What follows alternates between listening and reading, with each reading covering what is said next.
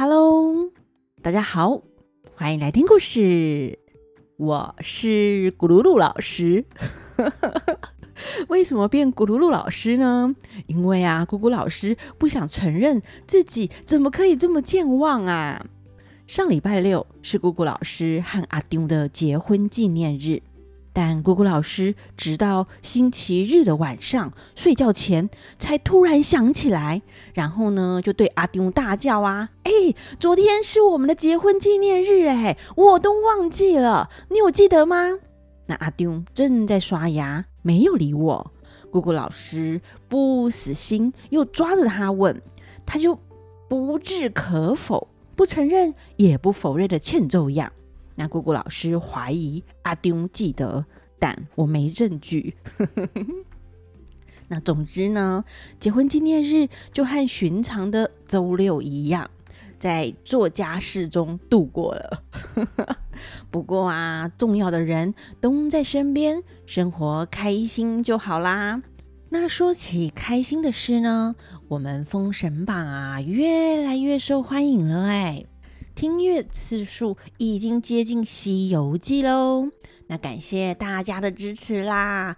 谢谢祥志爱封神榜，谢谢 Sophia 的关心及想念。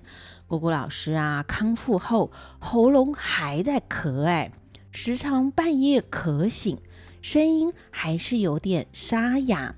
那故事啊，只得慢慢的讲。现在咕咕老师还含着喉糖呢。好，那时隔三周，我们终于要继续来讲《封神榜》的故事了。对了，咕咕老师，哎，不对，咕咕咕老师，星期日的华语教学咕咕咕特别节目，大家听了吗？有听的话呢，就知道今天这一集，我们具备聪明才智及美貌且残酷的女主角又要出场了。没错，今天的故事里，千年九尾狐妲己终于要复出了。大家有没有很期待呢？那我们就赶紧来听故事。今天要讲的是请妖赴宴。上一次我们讲到文王封姜子牙为右灵台丞相，姜子牙去辅佐文王姬昌的消息传到朝歌，比干得知姜子牙去西周辅佐文王姬昌，仰天叹息，唉唉唉的，连叹了好几口气。大家有猜到为什么吗？比干啊，效忠于纣王。知道姜子牙向来志向远大，他既然去辅佐文王姬昌，野心必定不小，马上就察觉有问题啦，可能呢会对商朝造成威胁。这消息他决定赶紧上奏，让纣王知道。于是他就抱着周章去摘星楼候旨。那纣王就宣比干觐见。纣王问。皇叔有何奏章呢？比干启奏说：“陛下，泗水关总兵韩荣上奏，姬昌礼聘姜尚为丞相，他的志向不小。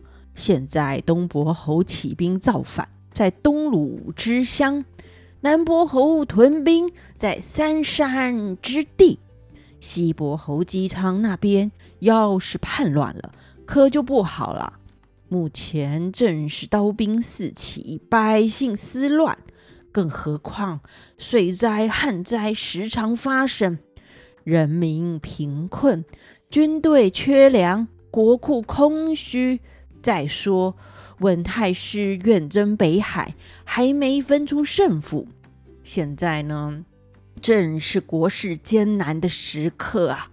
还请陛下裁示，该如何处理呀？他们君臣正在讨论国事，只见当驾官启奏说：“北伯侯从侯虎候旨。”纣王就宣从侯虎上楼。纣王问他：“卿有何奏章？”从侯虎启奏说：“臣奉旨。”建造露台，整整建造两年零四个月，现在已经完工，特地来复命。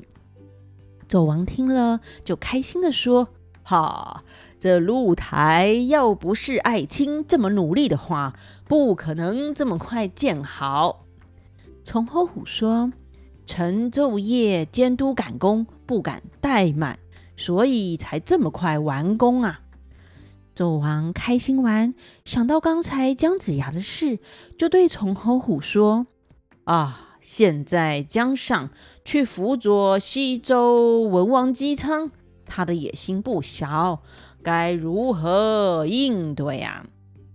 爱卿有何计谋，可除姬昌大患？”崇侯虎说：“姬昌有什么能耐？姜尚又算什么东西啊？”不过是井底之蛙，眼界就这么小，又如同是萤火虫之光，也就这么亮。虽然美其名说是辅佐西周当丞相，但他们呐、啊，就像是冬天里的蚕抱着一棵枯树，没多久就都会灭亡。陛下要是出兵对付他们的话，只是让天下诸侯耻笑。据臣看来，他们呢，没什么能力作乱呐、啊，还请陛下不必和他们计较。哇，这个崇侯虎瞧不起姬昌和姜子牙，无形中帮了他们一把，哎，让纣王放过他们。比干呐、大概是想防范于未然，趁西周还没强大时除去隐患。他认真的向纣王上奏，没想到却被崇侯虎三言两语给坏了事呢。那纣王就这样被崇侯虎给说服了，把姬昌和姜子牙的事抛到一边，话题又回到露台，说露台既然完工了，应该去看看。那从侯虎马上就接话说：“特请圣驾观看。”纣王开心地说：“二位爱卿，可先到露台下，等朕与皇后共同前往。”纣王就传旨，摆驾前往露台玩赏。那纣王与妲己同坐七香车，宫人侍女随驾抵达露台。这露台果然华丽。纣王与妲己下车，两边服侍登上露台，真是瑶池紫府，玉阙朱楼，一块块都是白石堆砌，周围皆是玛瑙装成，楼阁重重，雕梁碧瓦，亭台叠叠，兽马金环。大殿中镶嵌几样明珠，夜晚放出光华，空中照耀，左右铺设的全是良金美玉，闪烁光辉呢。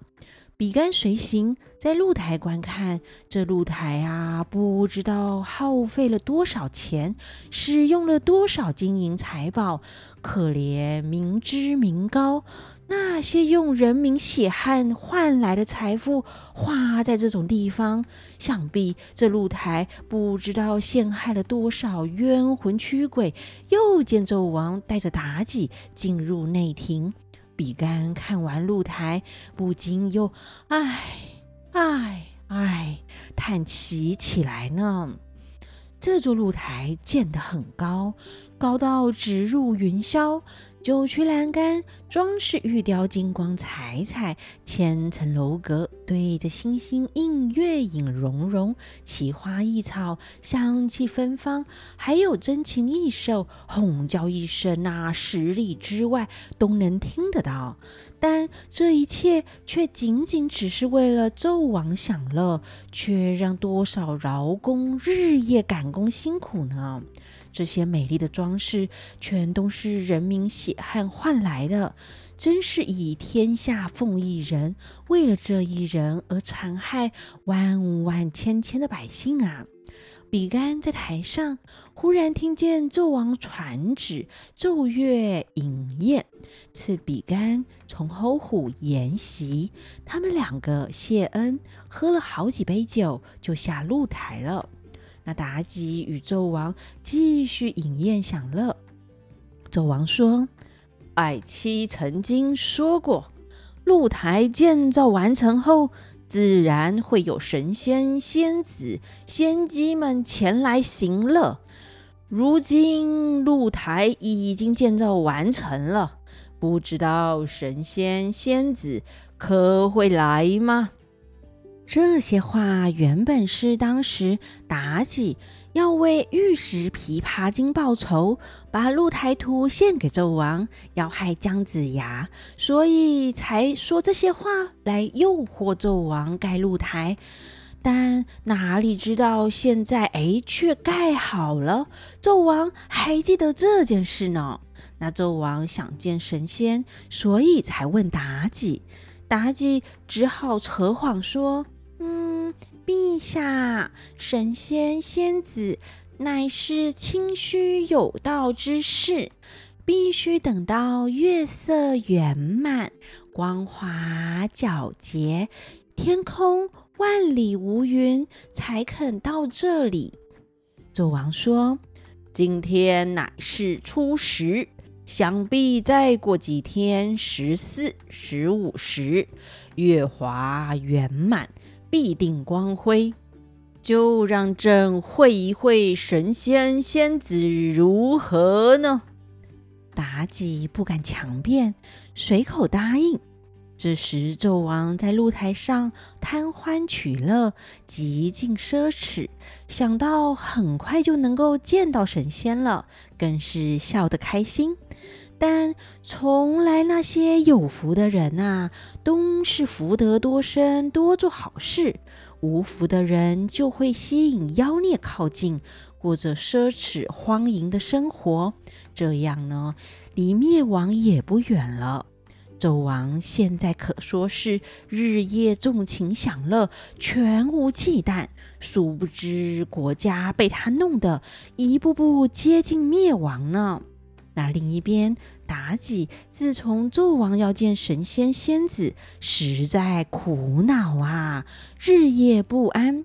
这一天是九月十三日，三更时分，妲己等纣王熟睡，把元神出窍，呼的一阵风声，来到朝歌南门外，离城三十五里远的轩辕坟内。妲己元神到这里。众狐狸都出来迎接，又见九头雉鸡精出来相见。雉鸡精说：“姐姐为何到这里呢？你在皇宫里享受无穷之福，哪里会想到我们在这里这么凄凉啊？”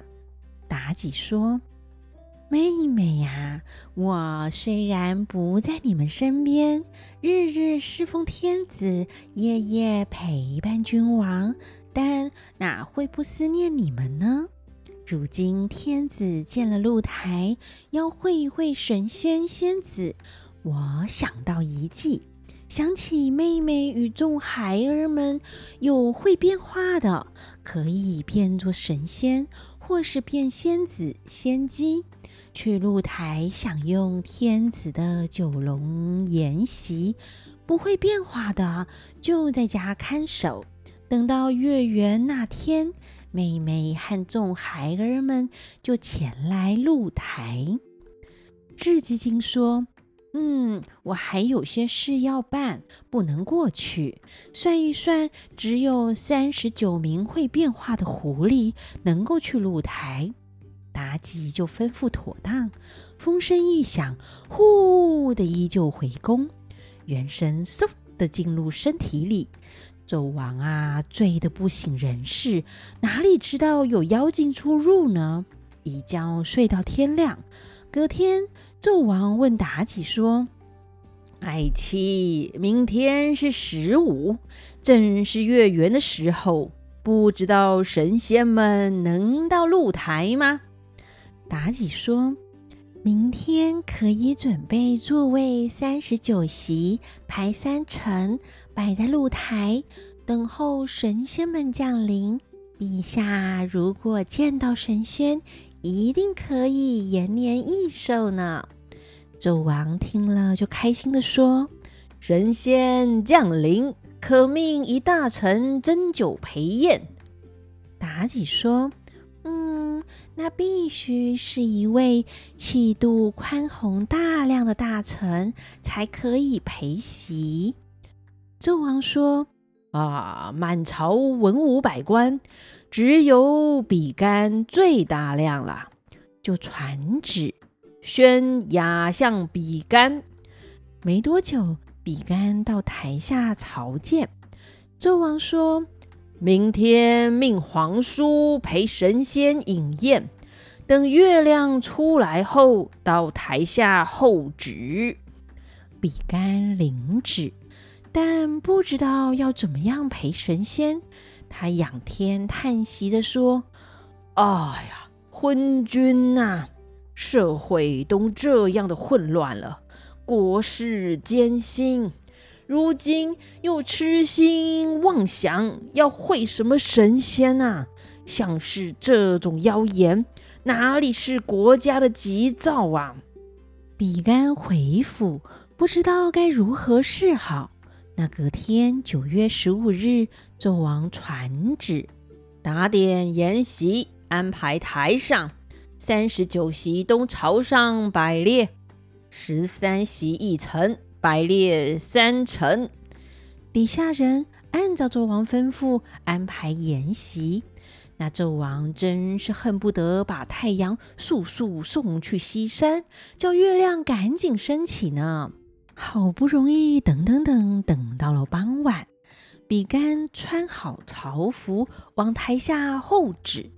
另一边，纣王看到太阳终于下山了，月亮从东边升起，纣王开心的就像是得到了千千万万颗的珍珠一样，心情愉悦，带着妲己在台上看着那精心准备的九龙宴席，真是山珍海味呢，什么稀有的食材都端上桌。美酒佳肴，令人食指大动。纣王和妲己入席饮宴，等候神仙的到来。妲己启奏说：“陛下，稍后神仙到此，陛下切记不可以出来相见。要是啊泄露了天机，恐怕之后神仙都不肯再降临了。”纣王说。爱妻之言是也。话才刚说完，将近一更时分，只听到四下呼呼风响，妖云四起照乾坤，能无阴霾天地昏。到底等一下会出现的是什么呢？欲知后事如何，且听下回分解。那我们就下回分解喽，拜拜。